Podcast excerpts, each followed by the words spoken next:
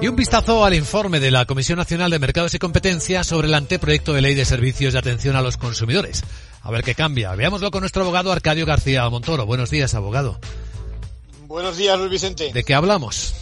Pues de ese maltrato que tantas veces recibimos por parte de algunas empresas que nos prestan servicios, además, esenciales, como es energía, comunicaciones, transporte y no digamos ya el mundo financiero, los bancos.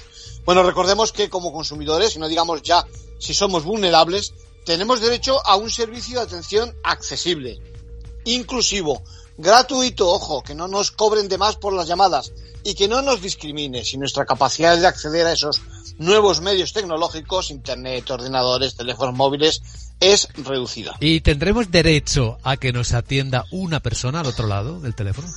Buena, buena pregunta. Bueno, claro, claro, es decir, que, que disponer de un operador o de un comercial en tiempo real, no con una grabación, que se identifique, que nos atienda con una mínima cortesía. Es un, es un problema, una cuestión de, de, educación, ¿no?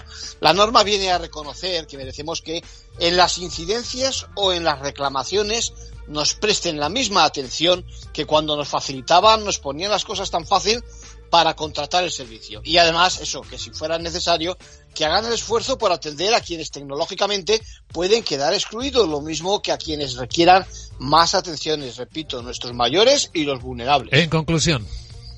Bueno, pues el informe de la CNMC considera la norma un paso adelante, está bien, pero cuidado, no nos confiemos, no pensemos que se vaya a aplicar en tantos servicios de los que precisamente ahora estamos tan necesitados relacionados con el empleo, la seguridad social, ERTES, la administración, etcétera, etcétera. Gracias, abogado.